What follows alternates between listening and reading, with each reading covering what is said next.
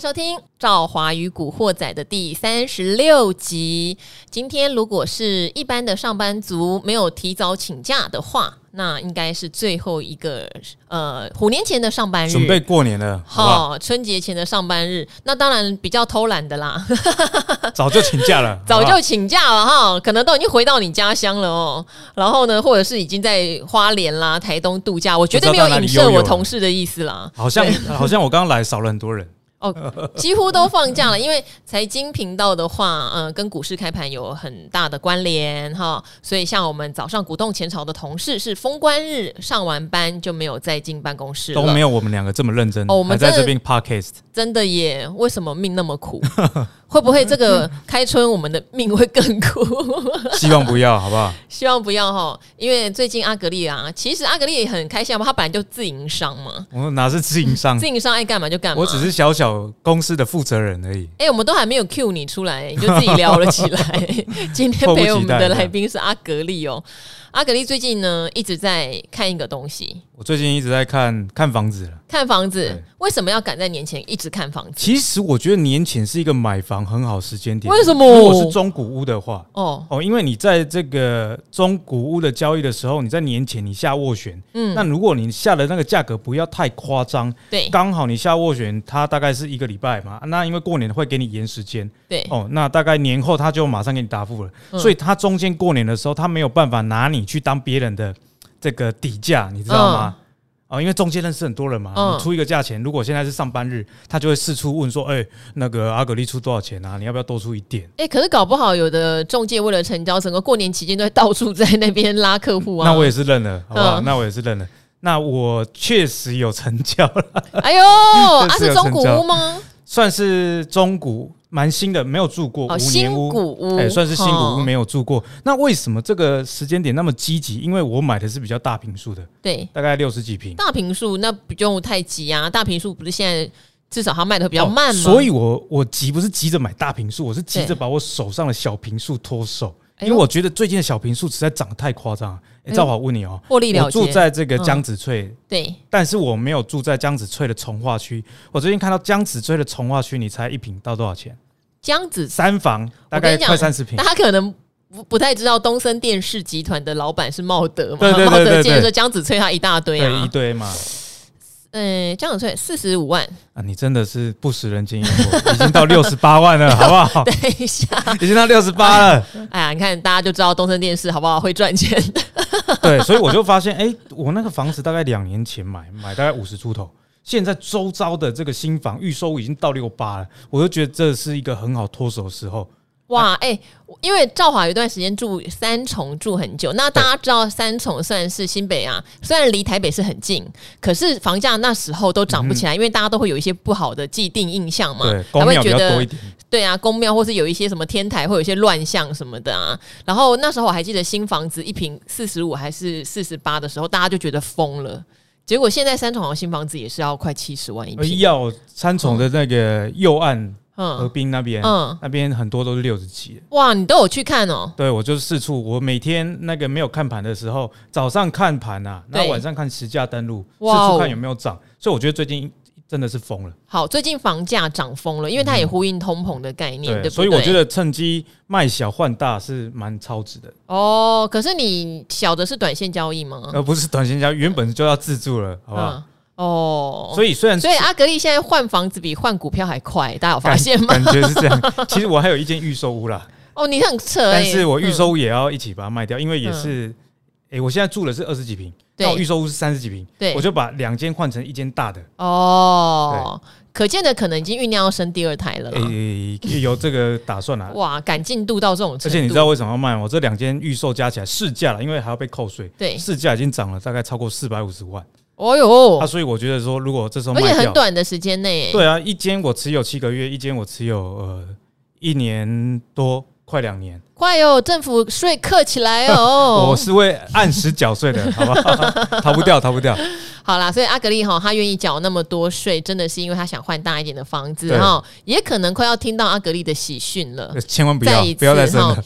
上一次是结婚前台积电创高嘛？结婚前台积电创高，去年的时候，嗯，然后八月是小孩出生，对，就就就没了，就没了，运气用光了，再生一个看运气会不会回来。好，因为很多人哈在那个赵华与古惑仔的留言都很指明阿格力，或者是存股的问题。那因为你比古鱼命苦啦，古鱼不要说是什么封关日了，那封关周人就已经不见了，他早就财富自由，他就已经不知道玩去哪儿了，通告也给我退了哈，还退通告这样，牙痒痒，因为我们封关周本来想说发他要录个教学啊，录个 podcast 就不见喽，红了就尾巴就翘起来，大尾了，鱼大尾了，嗯，好哦，没关系，我们有阿格力哦，好，我们先来回答一些哈，关于有点算长线投资，因为我们的阿格力是价值投资达人哈，好，五星好评，这一位应该不止留一次了啊！我是笑笑，笑笑是我哈，好。赵华真的很懂散户加新手的心声喽，会忍不住一集一集的听下去。听了赵华跟来宾的谈话，让我加班都有好心情。希望过年不要再加班，除非你是很多的那个。我们那天有讲春节加班有很多的产业哦，真的订单太满。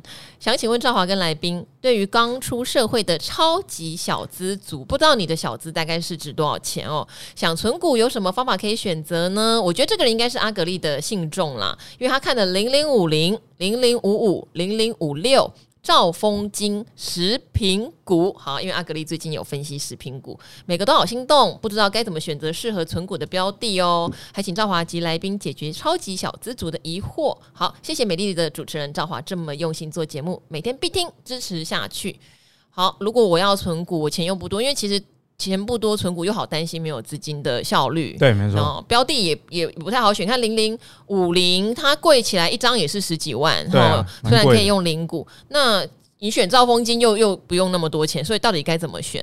我觉得先跟大家分享啦，如果要存股的话，不过不要因为这个股价的高低来成为你买卖的理由。好，那怎么选？就比方说，你觉得说零零五零很贵，然后你就去买零零五六，我觉得这样逻辑是错的，而是要看你的目的是什么。好，那我先讲哦，如果在资金有限的情况下，你的存股目的是为了你的市值能够改天越来越大的话。那我觉得存零零五零就好了，嗯。哦，因为你毕竟买一只，那它已经把你的小钱已经分散风险这样子的一个效果，嗯。哦，那你透过定期定额去进行，你就不用怕说，哎，现在台股在修正，像我有在帮我小朋友存中珠 KY，那个也是波动率很大的股票，我可能两百六扣一次，那这这最近这个跌跌到两百四十几，可是我心中没有任何的波动，嗯，因为我知道，哎，我就是要帮他存到一张为止啊，每个月扣个几千块。那你跌，那我就买更多而已嘛。对，哦，所以只要你是定期定额心态下，我觉得买指数型的 ETF 是蛮好的一个选择啦。嗯，那零零五五五或零零五六呢？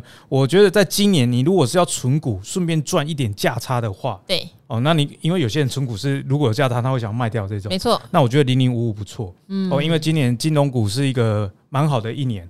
哦，但是金融股有一个风险，就是有时候你觉得好的东西，它可能变不好，所以你买个股会有风险。例如说，你在二零二一上半年，你还是觉得元大金哦是一个很好的公司，因为自己 EPS 很高。对。可是到二零二一的下半年，哦，整个台股日均成交量掉下来之后，大萎缩。哦，它它不止说股价没涨。那他如果赚的钱减少，你期待的股利也会受到影响。嗯，所以从这样的角度，我就比较不建议单纯去存兆丰金。嗯，哦，因为你是钱有限的前提啦，你当然钱很多，你可以做资产分配。那零零五五呢，里面就是它包含了它前两大就是国泰，对，还有这个富邦。那这个前五名里面还有租赁类股。中苏 KY，哦，那它还有银行证券，所以它几乎全包，所以你比较不会发生说啊、呃，例如说像二零二零年你喜欢存预算金好了，那二零二一啊玉山金在年底之前几乎都没有动啊，一滩死水。那你看着别人的金融股往上飙哦，所以其实金融股虽然是存股的好方向，但是今年到底红寿险还是红证券？还是红银行，没有人知道，因为银行股升息，它一定受惠吗？倒也不一定，因为它投资部位很大。对，万一股市有一点动荡，其实它 EPS 也会受到影响。所以，如果真的要存金融股的话，我觉得存零零五五会比兆丰金好。那零零五五有一个大家比较抗胜的一点是，它的年化的这个值利率大概三 percent。对，大家都说你存那个年化值率三 percent，一般的金融股就五 percent 以上啊。嗯，但是我跟大家讲了，假设你存十万，那两 percent。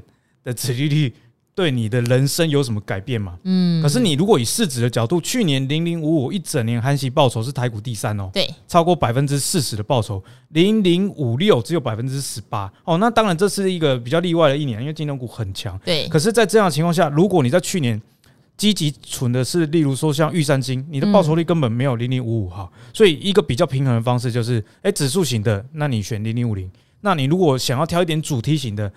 想要在存股的过程中增加效率啊，今年是金融股年，那我觉得零零五五会比这个兆丰金好。好，那最后讲食品股啦，我觉得食品股我不会推荐大家没有什么资产的时候去存，嗯，因为它本来是贝塔值比较低嘛，对，不动的。那说实在的，我在节目上也有分析，去年食品股它的这个盈余是受到影响的，所以它今年股利势必不会到太高，嗯，哦，所以在这样的情况下，食品股我觉得除非是你资产。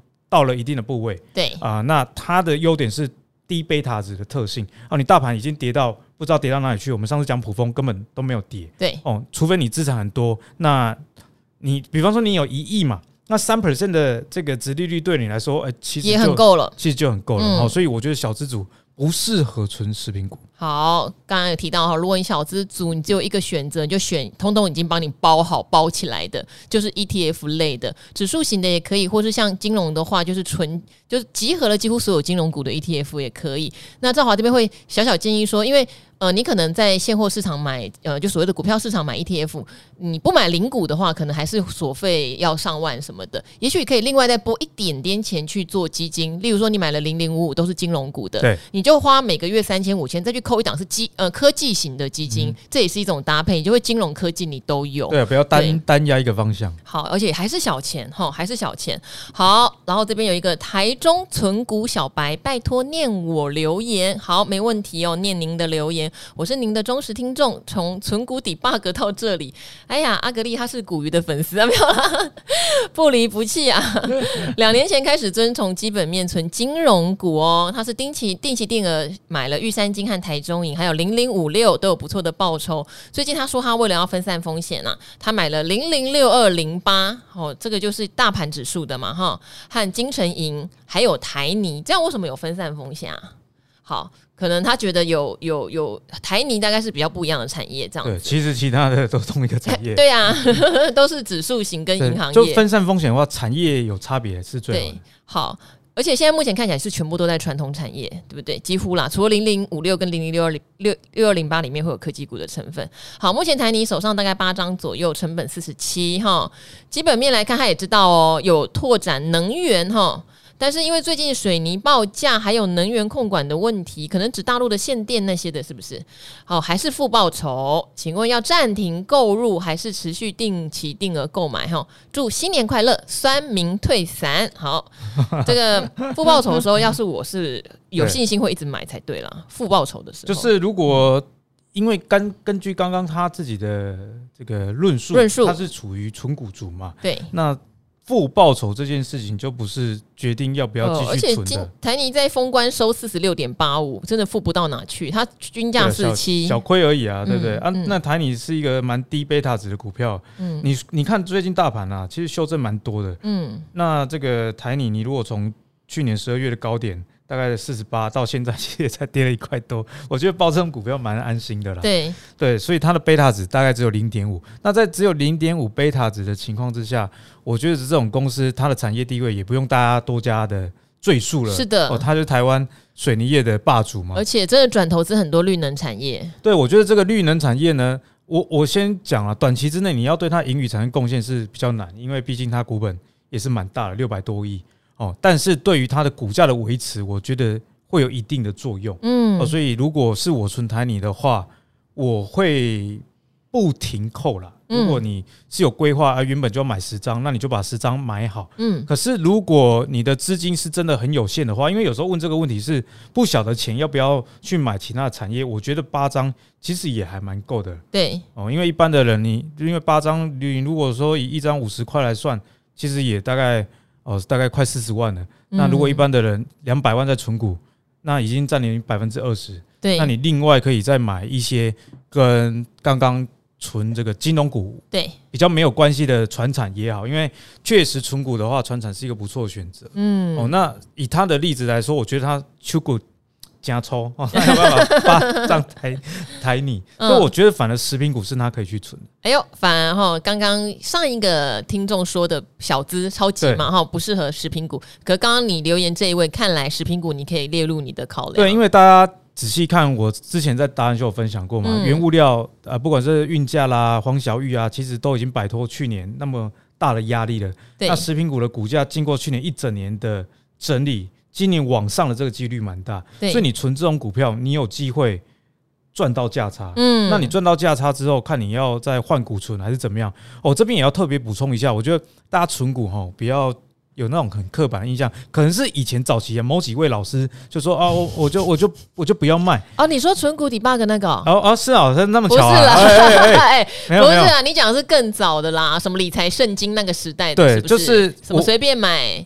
随便什么，然后不要卖那个。对，我觉得这这个有一个位阶的问题，因为他们当时位阶跟我们现在的位阶确实是差蛮多的哦。那我问兆华，你认不认同 ETF 太弱留强这件事情？ETF 的太弱留强要看它是哪一种哦。那好，如果是指指数的话，弱的时候我反而会加嘛。对对对。那你既然认同 ETF 可以太弱留强，那相信大部分的人也都认同。可是，在存股的过程中，他们不认同把自己的股票换掉。我想要表达的是这件事情，嗯嗯嗯嗯，所以我觉得说，哎，有时候我自己在存股，我也会存说，哎，今年预期会变好的，例如说像食品，对。可是当它真的好的时候，你又知道说这个产业的变化性其实又不会太大，对。哦，那我就趁着它的这个盈余往上走的时候，赚到价差去存其他的股票，我觉得这也是不错的方式。哦，我再解释一下阿格力刚刚问我的，因为他问我要不要太弱留强哈，弱跟强的定义哦。如果我买的是指数，指数现在在低哈。就是例如说，假设今天大盘从一万八跌到一万六，我买零零五零好了，我当然会在一万六的时候觉得跌得够多了，而去加码零零五零。吼，意思是这样。其实它也呼应到，其实呃有另外一个听众也有留言问我说，例如说零零五零，如果你有一定的报酬，你要不要把它卖掉？嗯、对，好，但是我我其实会哦，就例如说现在大盘要到一万九了，也许我真的会把零零五零做一个获利了结。对，我不会在高的时候。怎么讲？不会在高的时候去捡一大堆的指数型商品，嗯、我反而会在低的时候捡一大堆。那其实阿格力，因为他是价值波段达人，所以他的个股如果也赚到不错的报酬的时候，你是会把它换去再去存一档，有机会股利跟价差双赚的股票嘛？像去年的这个第二季，我看到食品股的盈余都衰退的时候，我就已经全都砍了。对啊，因为我知道产业的原因，第三季还是不会变好，嗯、所以我觉得那时候。你卖掉资金会比较有效率。好，但那时候它，嗯、呃，因为你看基本面变化，其实像那个股鱼啊，它会不会去调整它的持股？它会哦，它调整持股的时候，第一个是远远超过当初它存的价值，嗯，就是根本就觉得超涨，它会卖嘛。对。第二个就是它的价值已经改变了，就基本面现在产生了比较不好的变化，已经不如当初的价值，它也会砍掉。对，我觉得呃，这是了解产业，然后搭配你存股策略一个很好的参考啦。好，然后这一位哈，哎哇，留了一个很长的言哦，他叫做台中可可的妈，五星满天星哦哈，谢谢美丽善良的射手女赵华，哎，我的赵是兆丰银行的赵，虽然因为我不知道怎么解释我的赵，哎，请问你会怎么解释我的赵？赵。上照的照就是很多钱的意思。对，可是很多这样讲，你知道吗？就很容易弄错。因为我常常跟他自我介绍说：“你好，你好，我是赵华哦，赵小姐你好。”单 名赵华，因为他给我写的就是那个姓氏的赵哈。和各位优质男专家，我旁边是最优质的射手男专专家。过年加班一定要这样讲。好，对对 好，以前都是利用通勤时间看理财达人秀哦，受益良多。我然后他在收听淡如姐的 podcast，发现赵华美女的照片哈，在排行榜上面，觉得超开心的，就一直默默支持哦。所以我就一直要冲榜，这样你们才看得到我在那儿，会记得我。好，如果真的有念到我的留言，真的万分万分感激，希望能帮忙解惑哈。台股创高，疫情没稳定哈，怕又一次大逃杀哦。台股一直创高，可他上周我看一下哦，那个时候应该已经有点修正了哈。好，因为现在已经封关了，所以后来如果以现在来看的话，会知道台股后来有一点修正了哈。哦，他十二月三十一号之前把手上的持股全部砍掉喽。去年绩效只有二十趴，高谈心没了。好，只有二十趴，各位，如果你们哈绩效没有二十趴的，真的要汗颜了，因为他是觉得二十趴很残念哦哈。好，但是大家要说嘛，二零二二升息金融股嘛，哦，可以持有，所以。一月二十一号那天买了星光金，还有有达哈，我们的 Tomodachi 哈，结果呢，看到疫情继续扩散，自己却又担心害怕，不行啦。其实我觉得买东西真的要很注意，你不能担心害怕，会担心害怕一定是 something wrong，一定出了什么问题。嗯、对，对，好，请教达人们哈，如果遇到股市大跌的时候，散户们如何自保和该有的心态呢？还有提到永年老师啦，他说股市没有大跌超过三十趴都要修正，就是有有一点点怎么讲？古古时候的传说嘛，就二五到三十趴的跌幅才算是迈入空头嘛。当然了，看你遵循的标准是什么，跌幅是一个参考，有的是跌破季线是生命线，也是一个参考哈。好，所以哦，还问说这次下修跟最后的支撑会是在哪里？这个我们不预测啦哈。好，先问一下，他现在买了会担心害怕？对。然后呢，遇到股市大跌，该有的心态是什么？我觉得担心害怕，通常百分之九十几的原因就是。买太多了啊！就像我们他买两档星光金跟友达都低价股，他可能一次买一百张。对不起，依照他去年的报酬来来说来看，不然他干嘛那么紧张？一定是买很多，所以我觉得会紧张，通常都是买太多。哦，像我这一波下跌，你说我会心情好吗？我的心情也当然跟大家一样不好嘛。嗯，每个人手上的资产，你如果是做多的，哪哪一个手上的资产没有受到影响？对，但是我并没有到太担心。的原因是因为我的持股比例占我整个资产部位啦，不含房房地产那些，就是占啊比较可以流动性的资产，大概只有百分之三十几，嗯，哦不到四十，所以我就会比较安心一点。如果跌的话，那我再反手买进，嗯，哦，所以我觉得第一件事情还是您部位的控管，就是你要留有资金加码啦，无论如何，对，然后你要去衡量，就是说，呃，你。你假设现在亏五万，那你一个月现金流是多少钱？你要去衡量你现金流跟你亏损之间的关系。那知先厘清这件事情之后，你自然就知道你在股市里面的部位不要超过多少，嗯这样可能会对你比较好。所以我觉得说，与其啦去想说大跌之后心态该怎么调整，还不如一开始就把部位控制好。这个可可可能才是一个治标的，不是啊，治本的方式，而不是治标，因为。每一次大跌的时候，每一只股票的状况其实是不太一样。嗯，像我手上有一些 ETF 跌到明明白白，因为跟美股相关的，可是我就没有太去担心，因为我买的是一篮子。那再加上我一开始就有设定，我还有钱可以去加码。嗯，所以我其实是在等待抄底的一个阶段。是哦，所以我还是这边就给大家一个结论啦。如果会遇到股市大跌害怕的时候，往往是你买太多了。所以未来在压股票上，你要记得衡量你自己现金流跟你投入。啊，资产在股市里面百分比之间，你可以比较安心的一个程度。嗯，好。还有一个问题是说，因为你是说你听看好升息嘛，所以我可以理解你买星光金，可是就不能理解为什么买友达。对啊，就是对对对，就是。这个呃，你买星光金当然是因为升息题材，而且升息题材一月二十六号呢，那个联准会的利率会议呢，它其实看起来还是非常的鹰派，而且是升升升升。升升升升升。哦，有人好像是说升龙拳要打七次哈，哦、对，好，所以升息循环这件事情，目前联准会毫无松口，毫无松口，所以呃，二零二二看来还是个升息环境，所以你在一月二十一号买了星光金，应该不用太过的紧张哈，不用太过的紧张，而且金融股本来。它的波动就是比较小一点，对，没错。那当然，如果你真的好紧张，又想赚升息财，呃，也许阿格丽讲的零零五五这一种就是金融型的 ETF，你也可以考虑啊，哈，你就不会受到单一的金融股或是银行股它的获利的起伏而影响了。那至于友达，这是另外一个 story 啦，哈，你可能要自己评估。还有就是，如果今天的投资会让你睡不着，担心，你可能真的要适度的减码。我自己也停损过，也知道停损的感觉很差，对啊，对，然后甚至停损的股票后来还喷上天。常有的是，可是我要的是，我晚上睡觉不会想到这只股票的时候，突然烦恼到一个一个很烦的感觉，然后你会真的失眠。嗯、千万不要再发生这样的状况。对，因为我觉得大家其实本业对多数人来说，本业的收入还是最重要的，你不要影响到你的生活，不然投资就没有意义了。好，那我们讲最后一个题目了哈，最后一个问题，因为这跟阿格力非常相关。大家知道阿格力哈是我们台大的生技博士哦，很厉害，所以生技股都会问阿格力啦。对，有厂房的问阿格力可能会起火。药厂不能只有一个厂，好，不能只有一个厂。好，这边叫做五星五星好评，生技升天哦哈。他说，请问生技股的合一哦。我那时候天国一辉呢，对啊，哦，天国一辉呢，可是它套的有点高，套在三百哎，有机会解套吗？好，还有另外一档叫易泰，哦，这个阿格力真的有研究，因为我听到这个易泰哈，我还真不知道是做什么的。阿格力知道哦，套在一百块，生技有可能是未来的主流吗？哦，有机会请到骨癌上节目吗？嗯，不然看股癌要不要请我去上节目好了？对啊，互惠一下，对，对啊，互惠一下，对啊。谢谢梦工，你要请我上节目吗？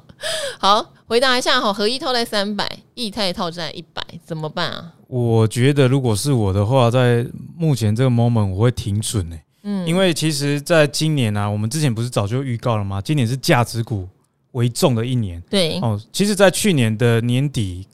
就有观察到这样的现象，就是纳斯达克指数啊，哦，它有三分之一的成分股，嗯，都已经距离五十二周的高点腰斩了。对，哦，所以从这件事情你可以知道，哎，其实指数没什么跌啊，台湾可能是台积电撑着，对，那美股是科技巨头撑着，可是你看到现在连美股科技巨头都撑不住了，所以在这样的情况下，就能说明生技为什么跌到密密麻麻，嗯，因为生技毕竟还是一个。本益比或者是说本梦比很高的一个行业，不管是在美国或者在台湾，其实都有这样的现象。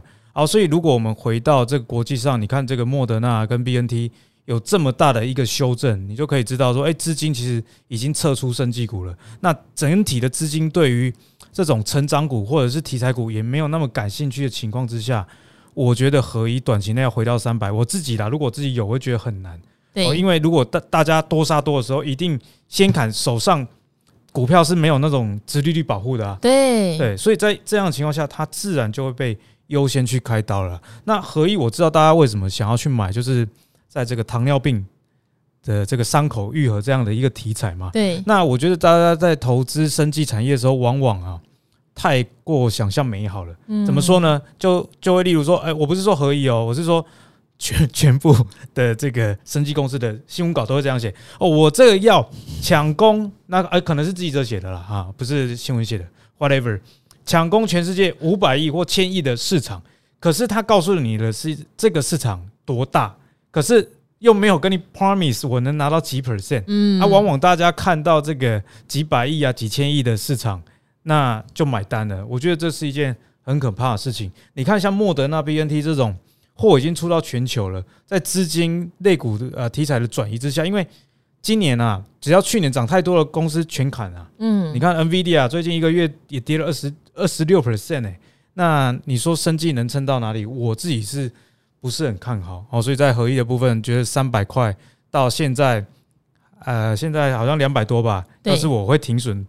换股操作了，或者说你还是很坚持合一，没关系，你至少等杀完嘛。嗯，我目前看起来是还没有杀完。嗯，好，那另外呢，在易泰的部分，易泰代号念一下哈，大家可能比较四一六三，好，因为它的易泰这两个字也是比较难打一点。对，哦，那易泰而且有另外的易泰，所以对对对，嗯嗯，就大家会比较难难去理解。那易泰这家公司来说，我自己啦，我也是会。把它砍掉。哎呀，为什么呢？因为它不是一财吗？它是一财，那一财不是都比较稳吗？是有获利的公司没错，但是它其实去年的 EPS 也没有太好看。嗯，哦，那去年的 EPS 前三季三块，但是衰退了百分之二十六。嗯，哦，那你想哦，它在有 EPS 的情况下，可是它以近世界本一比还算是在二十倍以上了。对，那如果是我啦，我宁愿停损一台去低接联电。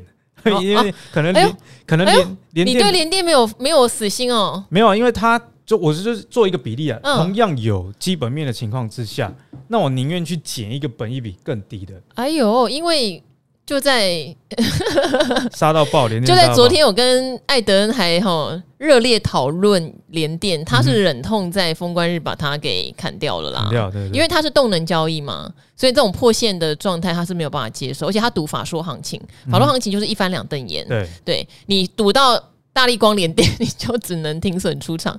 你赌到别的，当然都蛮开心的。嗯、对，好，但是你会反而觉得联电你还比较有兴趣。对啊，如果是说这两档都有盈余来，呃，做支撑的话，因为本一比差了八倍。对对对对，对。那那易泰有一个问题是，这些生技股是整个族群的问题啊，就整个生技族群就没梗了。你还要期待有什么东风把它推上来？我觉得短期内比较难啊。好，很有趣哦，很有趣哦，所以。所以难怪赵华也是站在钢索上哦，因为昨天我也跟艾德恩讲说，哇，就是一票人觉得联电一下跌那么多，不是该买吗？然后一票人觉得联电这么多，不是该停损吗？好吧，真的，你看大家看法很两极。好，没关系。我刚才虽然说最后一个题目，但是好不好？再加一个，因为这一个也是阿格力的主要概念股，怎么讲？哈，这一位哦，他之前有问伟权电，我们已经先回答你了，但是你第二题我们一直没有回答，要等阿格力来日阳。好，日阳套在六十三，买它的理由是台积电供应链。OK，因为阿格力有在达人秀稍微介绍过日阳哈，怎么办呢？哦，先谢谢贵节目的佛心分享。日阳我还印象很深呢，因为大家知道阿格力上理财达人秀都有一个莫名其妙的效应哦，哇，就很奇怪，很喜欢隔天不知道谁就会真的去拉涨停板。而且我们在节目中明明讲基本面，而且还希望大家到后来都知道了，都会上警语说，千万不要隔天就去追。那日阳又是一档，隔天后来叭叭叭涨停板的股票，嗯、那当然就是有一些人，当然经过这一波哈，整个台股大环境比较不好，对，也跌下来了，怎么办？六十三块的日阳，我觉得要是我就抱着，哎呦，因为这家公司，它去年前三季就已经赚两块七了，你你如果全年顺利的话，有机会会接近四块，嗯，那一家四块 EPS 三块五到四块的公司，那现在跌到五十二点八。我我觉得啦，在现在这个 moment，要是我自己，我砍不下手。对，因为本益比实在是太低了，它也不是一家那个亏钱的公司。那台积电的资本支出，大家已经看到，已经到这个四百亿美元了。对，所以相关的供应链的基本面是没有没有什么疑虑的。所以在这样的情况下，我觉得啦，就是。你看看别人跌更多了，你心情会比较好一点，因为他买的时间点刚好是这个最高点啊，去年几乎年底跟今年年初嘛，那也几乎是整个盘是急剧反转的一个开始哦，所以我觉得呃，这是大环境的问题了，在各国基本面上不要有太多的疑虑。好哦，因为阿格力讲完就拉一根，对不对？其实如果是怎么讲？如果那一根还应该不至于套在六十三，所以可能后来又又看到涨上去很很害怕。我知道人性很害怕，说完了啦，阿格力讲完，大家都发现它好了啦，发动了啦，它也被呼啊，然后就会去追，所以追相对真的是还蛮高价。但是阿格力提供了哈，它有殖利率的保护哈，也有基本面的保护。如果如果你呃，是想说你对它有信心，基本面来看来买的哈，不是技术面操作，技术面其实就都破线了。那也许你可以再等等看，或是在你觉得相对更便宜的时候做一点点的摊平，这也是一个做法。对，因为它去年的这个股利来算，目前的殖利率的话是三点七七 percent。可是去年呢，EPS 年增率前三季已经快三成。理论上来说，如果股利有同步发放的话，哦，那它的殖利率现在潜在会有四 percent 以上，那它的盈余发放率其实蛮稳定的，近五年啊都有在七十五 percent 左右，嗯，哦，所以它去年假设赚四块，你就给它乘以零点七五，其实配发的还不错啊，哦，所以像我自己也有套牢一些，呃，比方说封测，对。我自己有套牢一些封测，我也是就懒得管它的，对，有一个原因是因为啊，如果没有涨，我就当成零股利嘛。那还有一个最重要的关键，就是我在前几题集呃讲的，我投入的部位没有到很大，嗯啊，我可能买了那个才占我整个资产不到五 percent，所以当它跌的时候，我又知道它的基本面，我自然就不会太去担心这件事。嗯，大家可以发现哈，如果我今天请来的老师是技术线型的，那像朱 像朱老师封关日那一天。呃，就是不停的摇头，不停的叹息，因为如果光看线，每一档被套牢的，其实都已经是空头排列，对，没错，好，或者是短线上很难反弹，对，或者说反弹就是要出掉的状态啦。但是你看阿格丽，他从基本面来分析，或者殖利率来分析的话，但是你要信仰这件事情哦，哈，你要信仰这件事情，他就会觉得这这个东西你可能还可以再报一下，哈，好，那大家就要根据自己的个性跟资金的布局，我觉得重点还是。你投入的部位不要太大，你才有办法做到这件事情。对，很重要。好哦，那我们今天呢，赵怀宇古惑仔就先到这边了哈。我们之后还是会再请阿格力哈，因为太多人留言给你了哈，继续在过年的期间回答问题。反正没有开盘嘛，大家大家不用急哈，开开心心的听，开开心心的享受过年的假期啦。那我们今天节目就到这边喽，各位听众朋友，拜拜，拜拜。